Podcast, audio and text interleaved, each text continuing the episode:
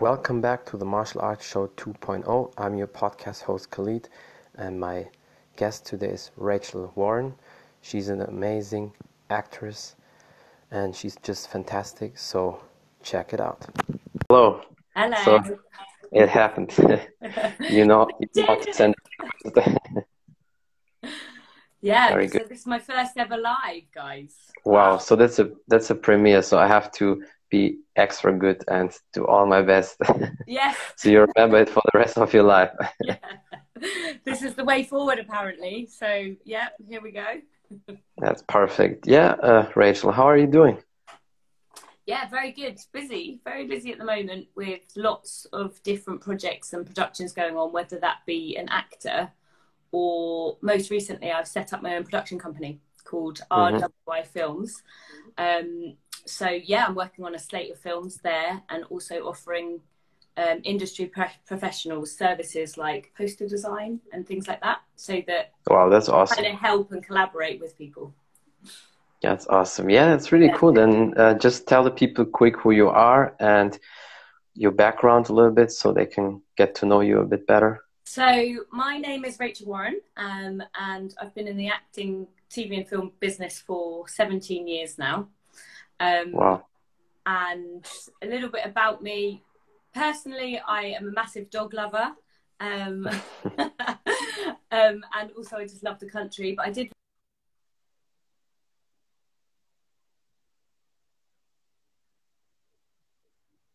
Okay. My phone.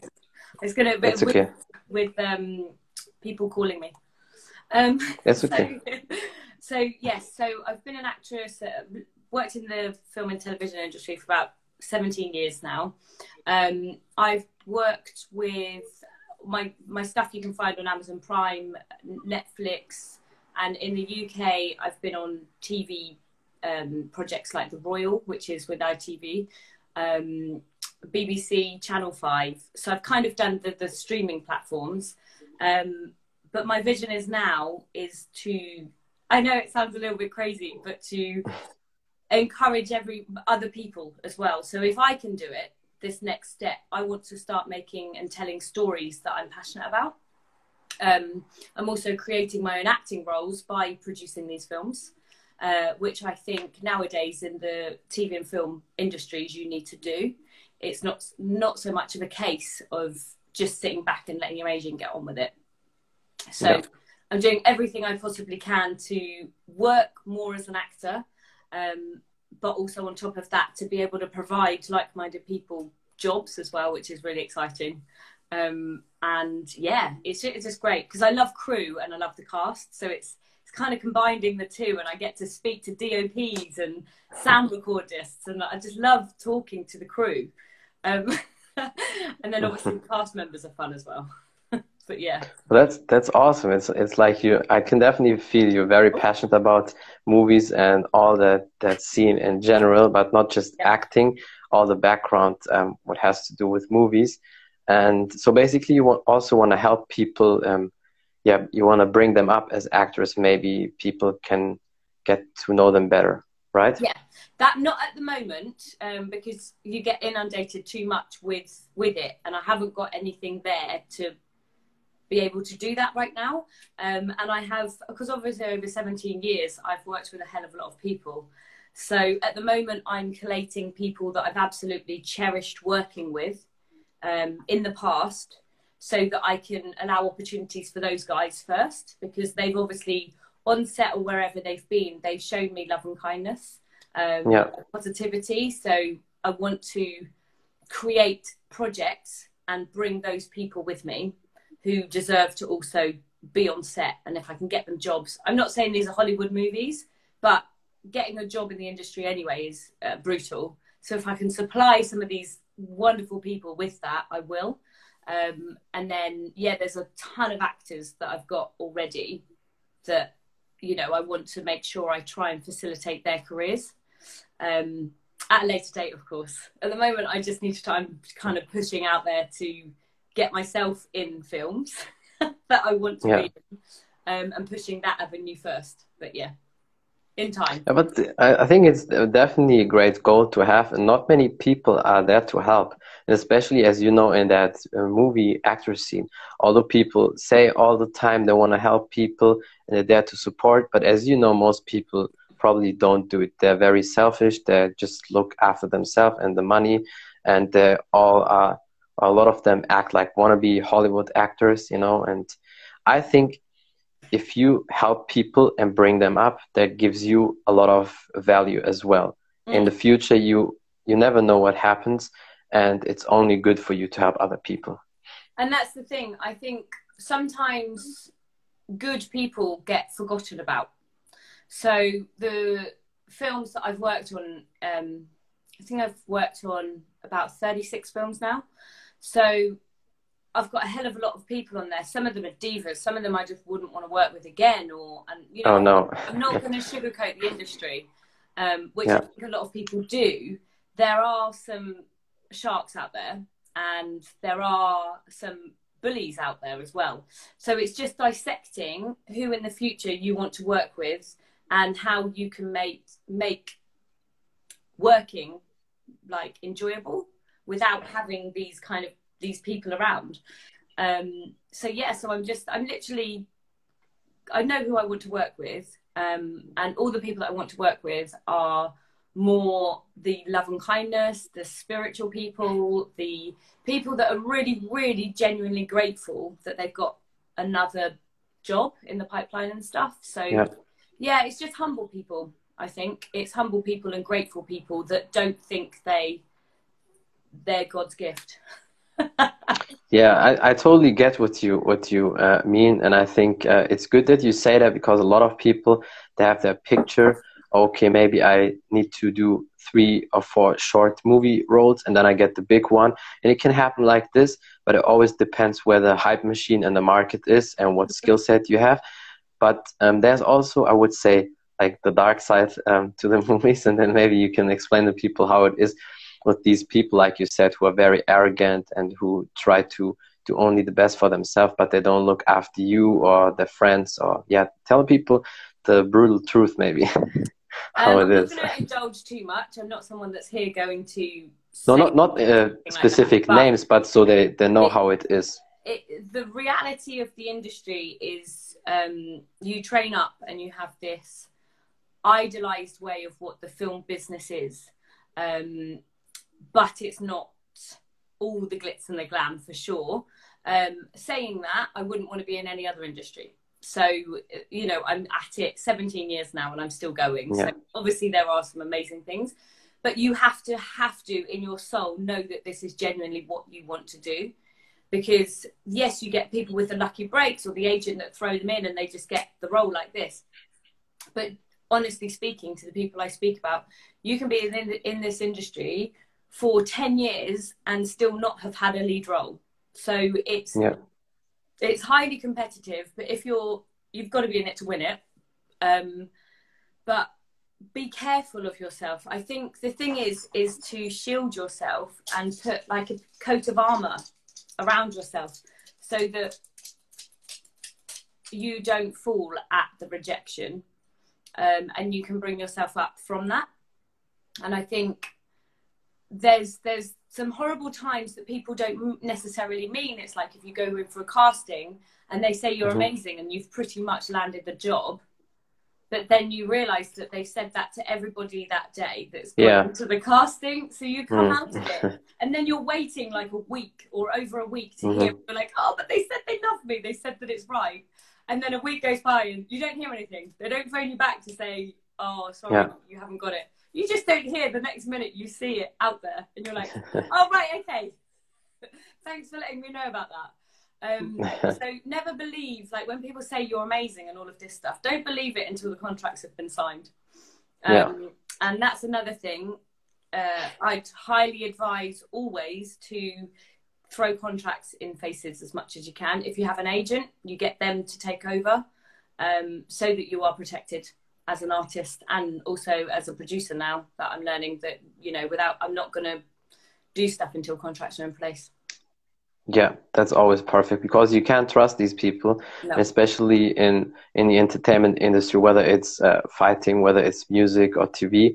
And there's also an example. I mean, I don't know if you know that actor. Uh, do you know Daniel Bernhardt from Switzerland? He played also in Matrix in the in the Matrix movies and Oh with, God, yes. and in, in in Park and in Parker with Jason Statham. You know Yeah. the tall model guy from Switzerland, and he basically had exa- he had exactly um, that scenario what you just said. When he started he was a real model for Versace and all these big companies in Milano and, Paris.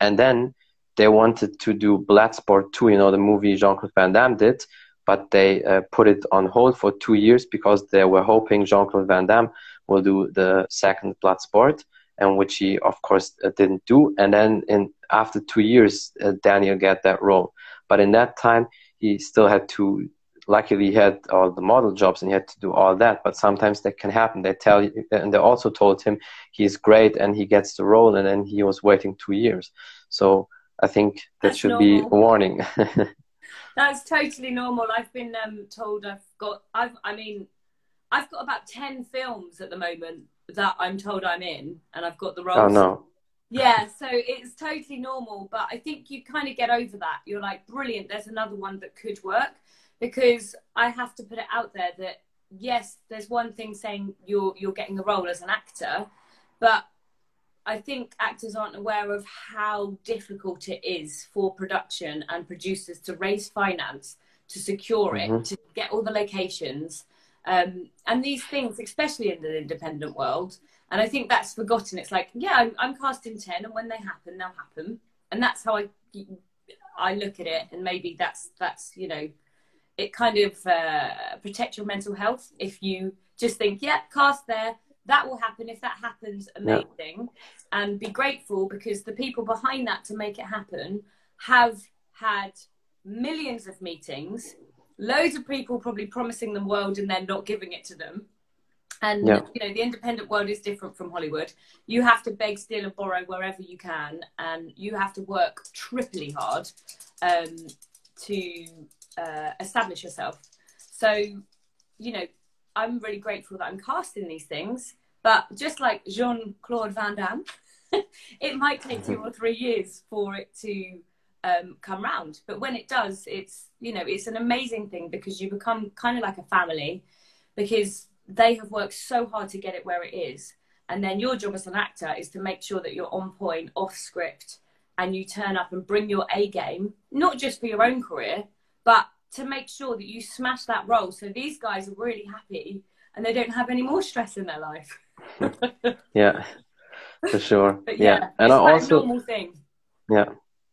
And also think that's always a numbers game. So people have to understand it's always a numbers game. When you do 100 roles, uh, 100 auditions, you get 10, and out of these 10, you get three big ones, or maybe three of them that make you really happy where you want to be. With the podcast, it's honestly for me the same. Um, when I started the podcast, you, you text 100 people, um, 50 will just completely ignore it, 20 will reply, and 10 say yes. Like, and but that's that's just how it is, and I see it always like my no is is the next step to to the next yes and then i just uh, keep going and then i get maybe great people like you luckily to do the podcast and just keep it up Thanks, you're welcome I just I just just try true. and keep it a bit real. Um, obviously, I'm a huge believer in mindfulness, meditation, health and well-being, all of that stuff. But when it comes to being truthful about my career, um, I think that's what people need to know rather than everything's fabulous. Oh, everything's hmm yeah it is like when it is wonderful um every film that you see on screen has had a million dramas go on because that is Yeah. there's loads of stuff whether it's you know you can be on location all of this stuff and it's thousands and thousands of pounds for one day to go smoothly and it's all set outside and suddenly it's torrential rain and thunderstorms yeah so suddenly there's a massive thing. The producer's like, "Oh my god, okay, have we got enough in our budget to reshoot this this this whole five day shoot, or you know, if it keeps raining?" So no matter what, you can't predict certain things that happen.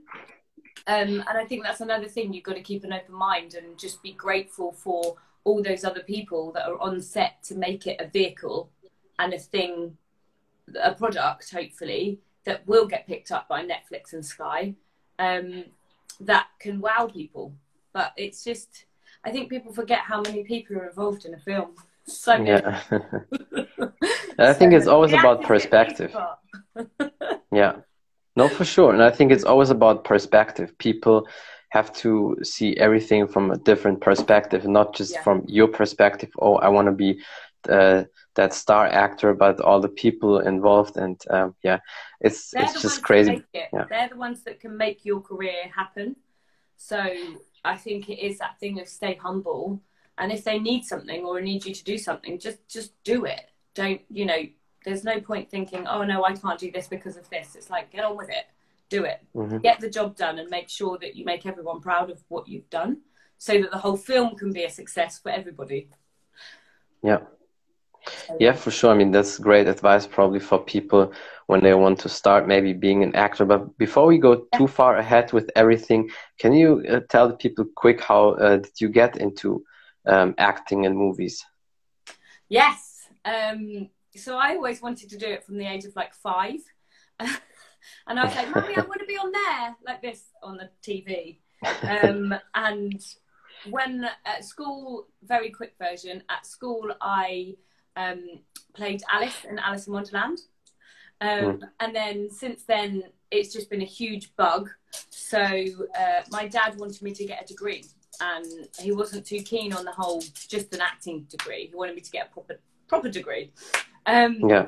So I ended up putting a proposal together for him at 16 years old, going, Dad, look, if I can go here and if I can go to this college to get um, a BTEC National Diploma in Performing Arts, I went to the Henley College, by the way. So if I go to the Henley College to do a BTEC National Diploma in Performing Arts, it's going to then push me to get into the drama schools that I want because I've got that. And then when I get to drama school, it will get me a degree, Dad, and then I can be an actor and I can have a degree. So that happened. So I went to, um, and I at 16, I put like a seven-page proposal together, um, and then I managed to convince the fact that I could still get a degree. Um, and yeah, so I trained at the Henley College, um, and then I went to Arts Ed in London, in Chiswick, um, and had the best three years of my life at Arts Ed. Um, and then from there came out the other side and got an agent. Changed a few times because don't get disheartened with agents. Some agents are right for you, and others um, you think they're going to get you seen, but then you know they can't so much. So you're just not right for that agency. Um, so, and it is a hard, brutal thing. I have so many actors always asking and DMing me about uh, agents. Um, but I just say, look for the ones that have clients that you like, not necessarily the huge ones, um, yeah. and write to them. And half of them, or even more than that, won't get back to you at all. Some of them will say thanks, but no thanks. Um, but if you keep going and you then update them only when you have stuff that you can like celebrate, um, update them on your progress, uh, you'll start interacting more with them. But you've just got to, it does take time to get the right agent. That's like a big thing I think I've learned. And it's not necessarily that you're bad or because I've had it before and I'm like, why am I not getting seen? There's obviously other people that get more stuff. But it's literally just because you're not with the right one and their priorities might because they're running a business. So their priorities might be the fact that, you know, they've just got someone in Game of Thrones and they're massive contracts and da da da. But with that, they are making these contacts for you next. So I always say give an agent about a year to two years to see what they can put you in touch with. Um, and yeah, go from there and see. But if you know they're genuinely working for you, um, stick with them. If they're, you know, if they're a prestigious size for sure. Um, but just ask them yeah, never change the winning combination, right? So if it no. fits you, then never change the winning team.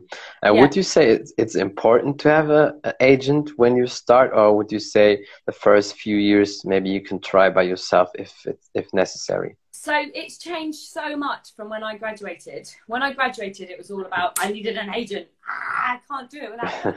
um, so now, bringing it back uh, to nowadays, um, I think it's important that you are your own manager.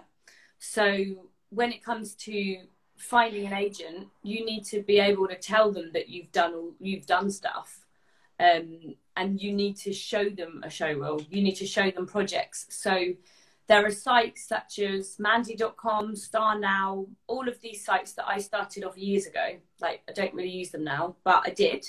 Um, and for the very beginners that have just come out, not even in drama school, if they, they really want to do this, join the sites and start applying for it's really annoying, but sometimes it's unpaid positions. Uh, but you get all your travel paid, all of that, because you're investing in yourself. So 17 years ago or more, I started doing that. Um, I, obviously now I wouldn't accept unpaid stuff, but back then um, I had to get a show reel together. I was like, what is a show reel? What's this stuff? I mean, I was around with headshots when they were black and white. So it's changed so much from them because you don't have black and white headshots nowadays. It's, it's so old fashioned. Um, but, you know, apply for stuff yourself, get your own work, um, network, network, and network. See film events, go to them.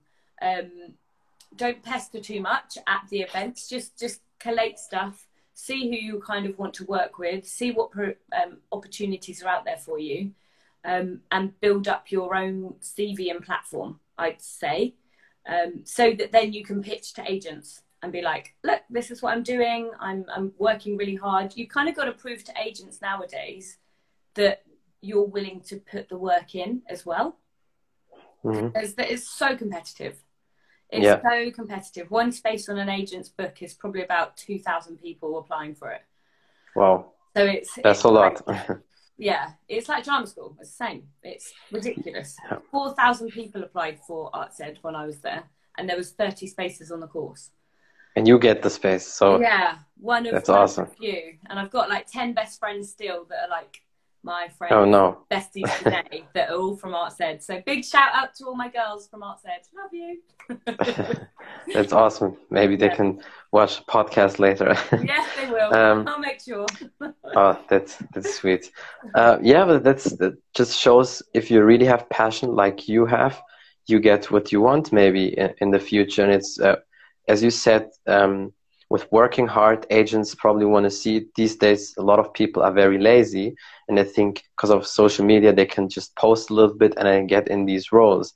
And but speaking of social media, that's also maybe a chance for people who are really good. I mean, let's say somebody is a starter and is a really really good actor, yeah. and then they do maybe a video, a sketch where they play a role, and it's on Instagram. And imagine one million people uh, click it, and then somebody yeah. sees it. So that can also happen. So social media can help mm-hmm. um, actors when they start out to build yeah. a platform and to get maybe bigger, and then uh, that leads you into different roles.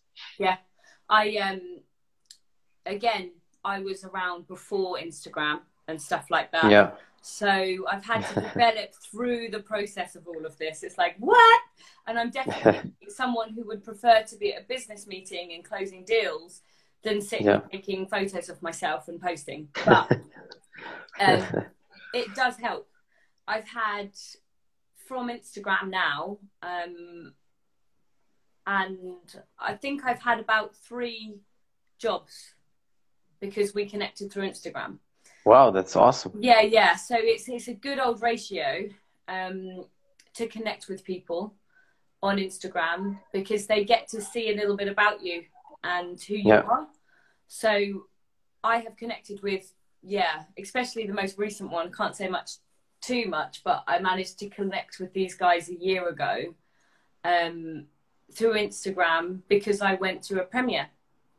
So I went to a premiere, then I tweeted or tweeted. No, I didn't. I Instagrammed about, about the premiere and stuff like that. And then the director of the actual film at the premiere um, got in contact with me through Instagram. So that's cool. Yeah, and then we've started working, and I've had a few uh, audition and stuff like that. So it's all very exciting, and it is Instagram has a power for connecting people. So use it in that way. Um, just make sure you just keep your well. I I just suggest keep keep it um, professional if you can. Yeah, of course. Uh, I mean, if uh, the, the ladies put all the booty pictures out there all the time, and uh, of, of course nobody wants to take you for some movie roles, right? Yeah.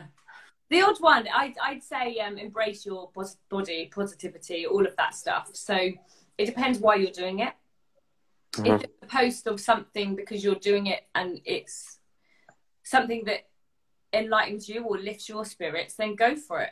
I, I think it's a chance, it's a platform or a grid to show people how you are and who you are as a person.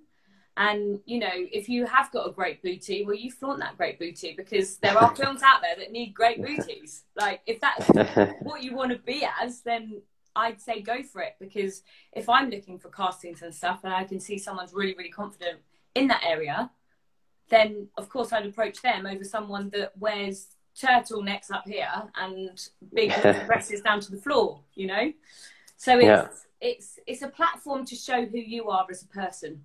Um, and just remember that people read that and what your image is on there is what people will first of all see you as, I'd say. But whatever you are, be yourself always. Don't try and be somebody else. That's a big, big learning curve. Because in my 20s, um, early 20s, I would, I started, because I wanted to be a producer back then, but I realized I was too young and blonde and all of this stuff. And people looked at me like a child a bit. And I used to turn up to like trying to raise finance in a business suit, no makeup on. Mm. So I looked really kind of um, professional and not too dolly or actory. Um, and it was really, really hard. And I wasn't myself because I was trying to be this this business person and to be taken seriously instead of getting looked at like a piece of meat or looked at as like, oh look, she's in her twenties, yeah, as if we would invest in her. All of this stuff back then, and I would push it out. And now I go to meetings in my little trainers, my black yeah. jeans and a black t-shirt and i'm like this is this is who i am and you know you've just got to you just got to kind of own yourself and i think there's too many people in the industry that try and be a certain way or try and act a certain way for something. Yeah. Um and i just think it, it's for your own mental health that reason. I think that's that's advice for me to try and protect people out there of if you're yourself, be happy with yourself because in the long run, especially in this industry, um, the more you're yourself, the more you're mentally going to be stronger for the industry. I think. Yeah, and I think it's also when you try to be somebody else, it's fake and people can sense it. With the time, everybody can see it you yeah. just want to be somebody else or you want to impress somebody but it's yeah. not really you and uh, in the long run i think it doesn't help you no exactly i think that's i think that's true some some people do get away with it um, which is fine it's it's but i just say have your little shield of armor around you um, and don't let it down too quickly but just know who you are how, how do you how, how are you comfortable and then be that person in your meetings, be that person in life. Um, wow, life lessons coming in now. We're going deep. Yeah, a lot of lessons, right? Which is good. it's perfect. Rachel is No, it's good. um, but yeah, so it's just it's just stuff I've learned, and if I can um, educate or teach this to any, uh, uh basically my younger self, I would love to have told this to. So so to tell her it's actually going to be okay.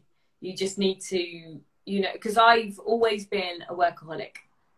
So a lot of people have faults, and I'd say um, my fault can be, and the people that know me will agree with this. My closest friends and stuff is that I work ridiculously hard and constantly. Um, and I remember the other week I had two days off in a row at the weekend And I said to my uh, one of my best friends, she was like, "How are you?" I was like, "Oh my god, I had two days off in a row." Um, uh, to my best friend Sammy, and she was like, "No way, Rachel Warren had two days off in a row." And I was like, "Yeah." She was like, "Babe, most people have the weekend." I was yeah. like, I was like, "I know, I'm trying." So I'm trying to now get uh, a bit of work-life balance. Um, I, I had the self discovery and what I actually want to do. And I was just like, right, that's it. I keep on connecting so many people together. I'm going to make my own company and have it through my company now. Because it's been yeah. a lot of years actually. I didn't realize that I was producing. And I was just like, oh, yeah, have my contacts, have this. And I was just helping all the time. And now it's like, well, why don't I just do it myself? So that's the next step. So obviously it's now back working, working, working because uh, it's not easy. Um, but I'm trying to, as well as sometimes I'm working for 14 hours in the day. Um, yeah. But now I'm trying to have some time off at the weekends um, because I want this to be a long longevity and a path to greatness. But if that's yeah, you can't burn out. I'm just going to burn out burn. if I all weekend. I'm like da da da da da da. Hi, da, da, yeah. It's just like no, you can wait. And yesterday I got some emails, some film emails in and stuff like that, and I was like, nope, you can wait till Monday. You can wait till Monday. So yeah, I've had to you know start being strict on what a weekend is so that I can start having weekends back, which is really rare. So so now basically you learned uh, how to balance it uh, because there's nothing wrong with working a lot and no. if it's your passion it doesn't feel like a lot of crazy no, work like and only people who have passion they are willing to do that um, that amount of time spending on what you like uh, yeah. because most people ah, are there there we go can you yeah okay I, I don't know it was for a few seconds misconnected but um, yeah it's okay. I, I just asked you uh, because we, we spoke about the booty and uh, the body. Uh, obviously, you train a lot and you're in a great shape. Uh, people can see that on your pictures. Um, how do you train and uh, how do you prepare yourself for the movies? Well, it depends what film it is or movie, um, because some of them are more psychological than fitness wise. Mm-hmm. Um, I have some hope uh, well, Zara Phythian and myself have uh, a project, and for that I'm very excited about because she's going to train me up. Um, oh, for my class. So yeah, so I get to do some That's fighting awesome. and like hardcore training, which would be great. But in the meantime, from that, it's more how I think of a character, and I think how would this character be for the role. Um, I've got a film actually being released on the 19th of October, woohoo, here in the UK. That's that's um, great. Awesome. And it's called Eve, um, and that is a psychological thriller. So for this film, um, it was immense, mentally challenging because she's pretty much the reject that wants the role and she's more the Bridget Jonesy. It's not a comedy, but that kind of thing where she's she's not as picturesque like um, she's not the the stunning six foot tiny six foot size zero actress. Um, yeah. you know, she's five foot three and curvaceous. So I threw that in there and I was like, no, I'm not going to lose weight for this role. I'm going to be me because I think it works really well because she goes down a very jealous path because this other actress took this role from her and she you know she you'll be able to see it like it's actually released already in um, america it was in cinemas in america in march um, and we had our premiere at the international san diego film festival last year um, yeah. i think it's also released in cinemas in australia and new zealand now don't quote me on that one though but i know it's out there so it's It's okay. We can we can look it up. We can see, yeah. and then I can put the dates in the description. exactly. Um, so yes, so for that role, it was definitely a men. Uh, I had to go to some dark places for psychology reasons um, oh. to make sure that I had to loathe myself. So in there, when I looked in the mirror, there's a, there's a, there's actually a bit on my grid on my Instagram where it's literally a little clip of a video I think it was actually February this year that it was posted. So if you mm-hmm. scroll up, you'll see it. Um, yeah. And it's a bit where I've got a wig on and I'm staring in a mirror and I start going, ah, ah, like this. Um, but in that, if you see my eyes and stuff, I went to a very, very dark place to start loathing that.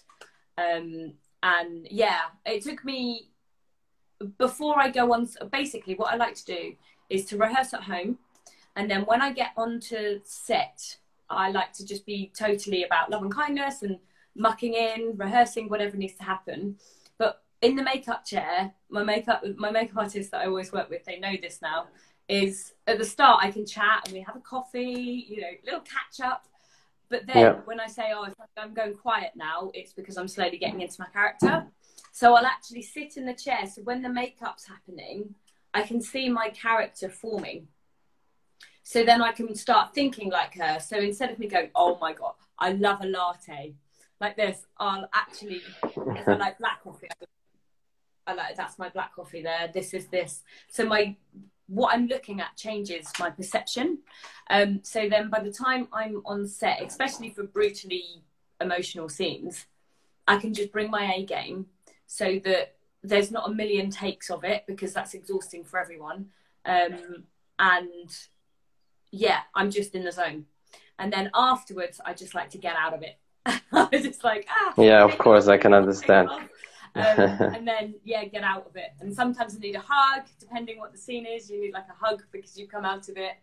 The best times on set is when you're acting, and then after your scene, the whole crew and the cast are like silent and then they do a massive cheer and a round of applause and you're just like yeah but then you have then to, you know it's good yeah um, but then you have to wait like for another year until you can actually see that performance um, yeah. so it's yeah it's exciting. But i'd say every role preparing for it is utterly different. There's there's a process like how i learn my lines um, how I dissect the script, so I colour the text. So it sounds like I'm talking to someone rather than reciting lines, um, really naturally. And yeah. then after that, it's doing it in lots of different ways so that you become so free with the text so that when you're on set, when there's all the pre- pressure of, you know, you can have three cameras on you, different, you know, with all the DOPs and lots of cast and crew, um, you're able to deliver those lines without the effect of all of the energy because you can feel it when you're acting.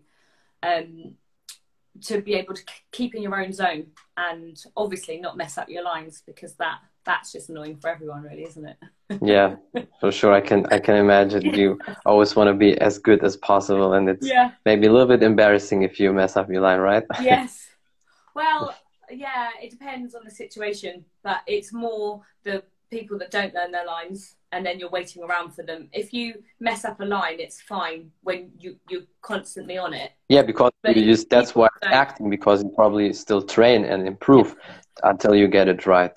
Yeah. Yeah. Absolutely. Absolutely. So, you know, obviously we all mess up our lines sometimes, but mm-hmm. you can tell when the actors put the work in um, or mm-hmm. the actors that just turn up and haven't even read the script. It's like that's bad. Seriously. yeah, why, yeah, why are you doing that? Or maybe they hope they can get away like these big actors. Um, I know sometimes they get these cards where yeah. the camera is and they can just read it up. But it's usually the big stars when they don't have a lot of time to prepare, yes. then they do it with them. I know that. But these normal actors, they shouldn't think about that. yeah, exactly. If you have the script the day before, because that sometimes happens on productions, and they just throw a few, they've just written and thrown an, a whole load of new scenes in for the next day, then of course you can try your best, but you haven't had the prep time. So, you know, it's a bit of both really. Yeah. Yeah, I can see that you're definitely very you are very prepared and you you love it. So I think people can sense it a lot that you um, love the movies. Uh, yes. That's which is which is really cool. That's why it's very interesting. Yeah. Um, but coming back to training, I want also to ask you in general, if you're not prepared for your movies, are you uh, constantly training or um, it, it, depends? It's just for, for the movies. um, I wouldn't say constantly training, but every day is a life lesson for an actor.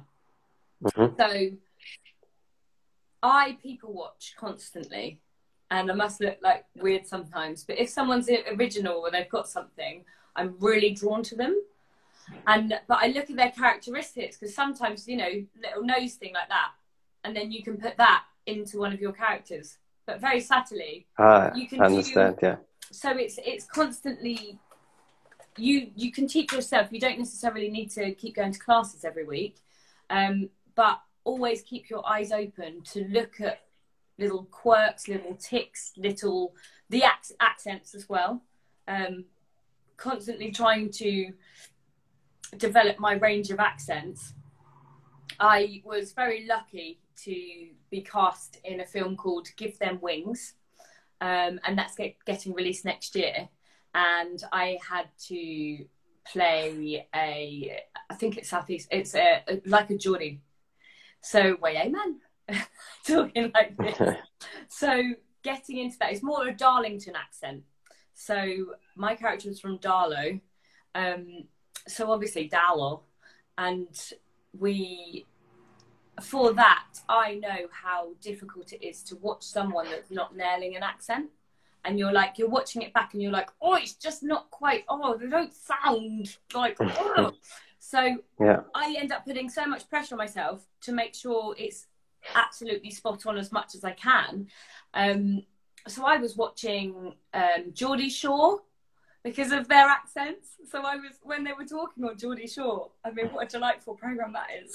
I was like, wow, these people exist. Like it was crazy.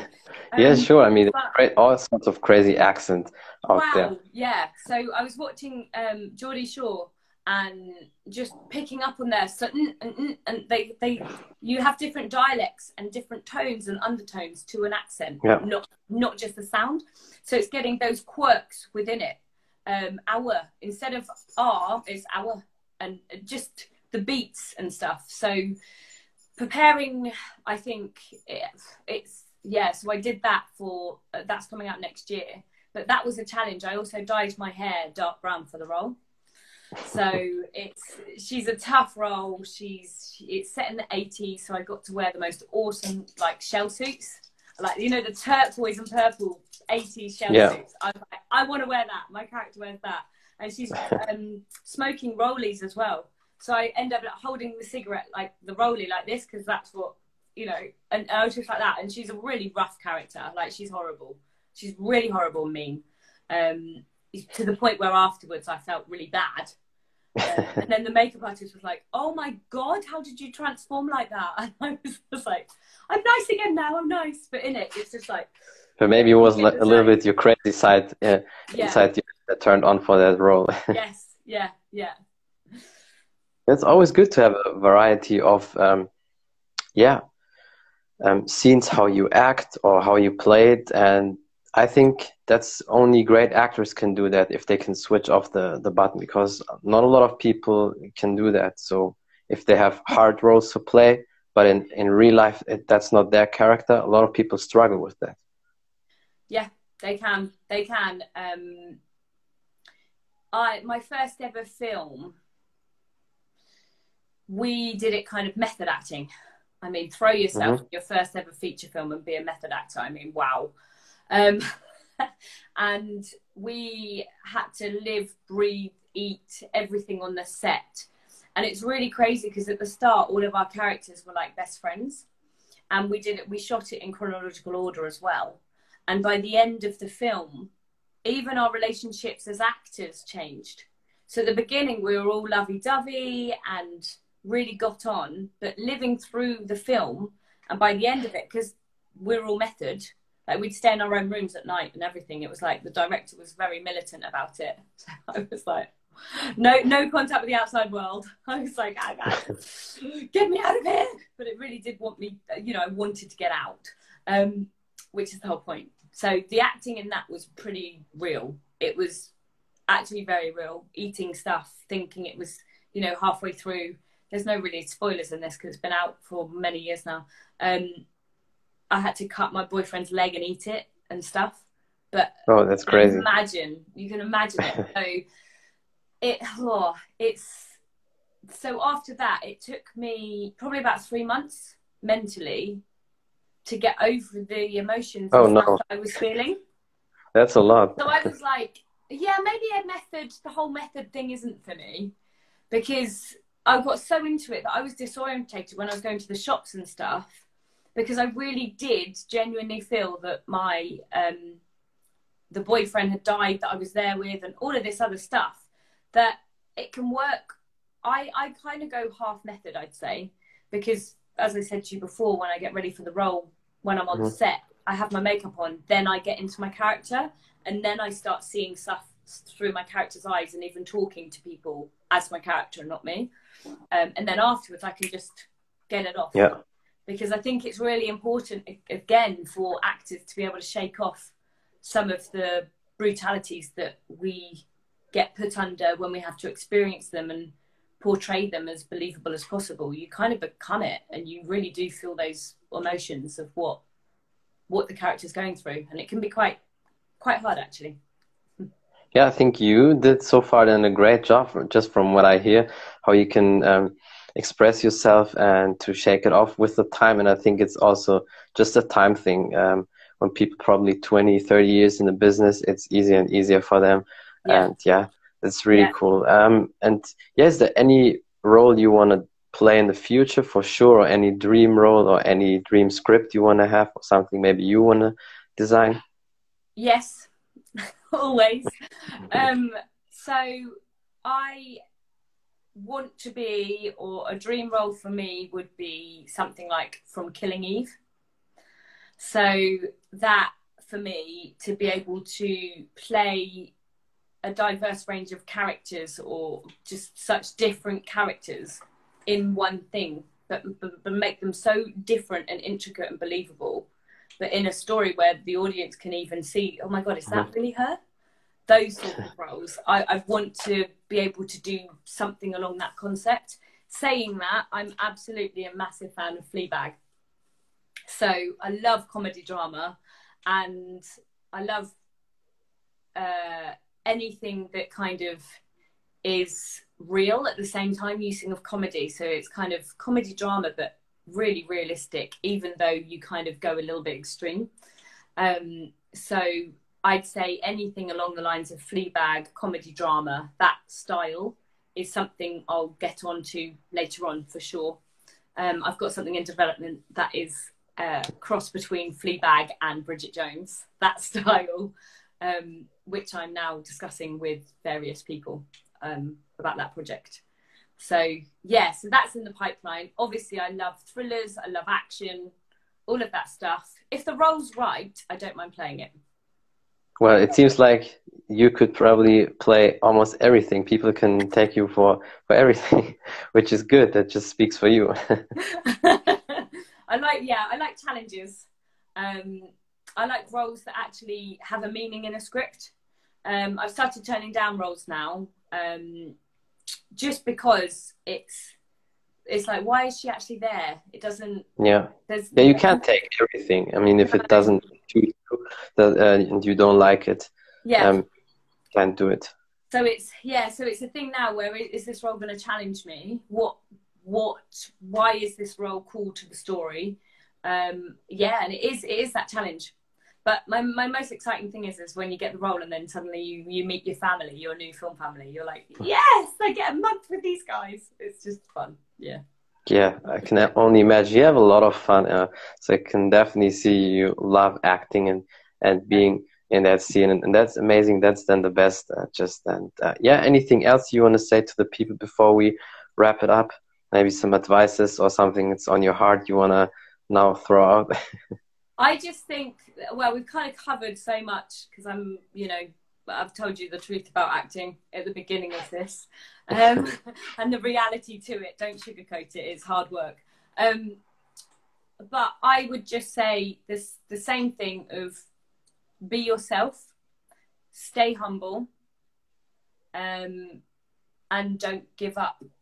If that's your dream, just go get it. But be kind as well so that would be don't don't don't get um dragged into politics just be yourself know who you are and just keep going for your own vision and your own goals yeah, I think that's perfect to wrap that podcast up. So thank you so much for everybody listening and watching. And thank you so much for taking your time. And I still can't believe that's your first uh, live, your first podcast yes, you did. So I'm this is very thrilled. First live Instagram live, everybody. Ah! That's awesome. I'm, I'm really happy. So thank you so much for your time. Thank I you. really appreciate that. Thank you. And talk to you soon. yeah, Bye. Take care. Bye bye. That's it from the Martial Arts Show 2.0. I'm your podcast host, Khalid, and that was a great talk with Rachel Warren. Again, thank you for your support and for listening. Bye, everybody.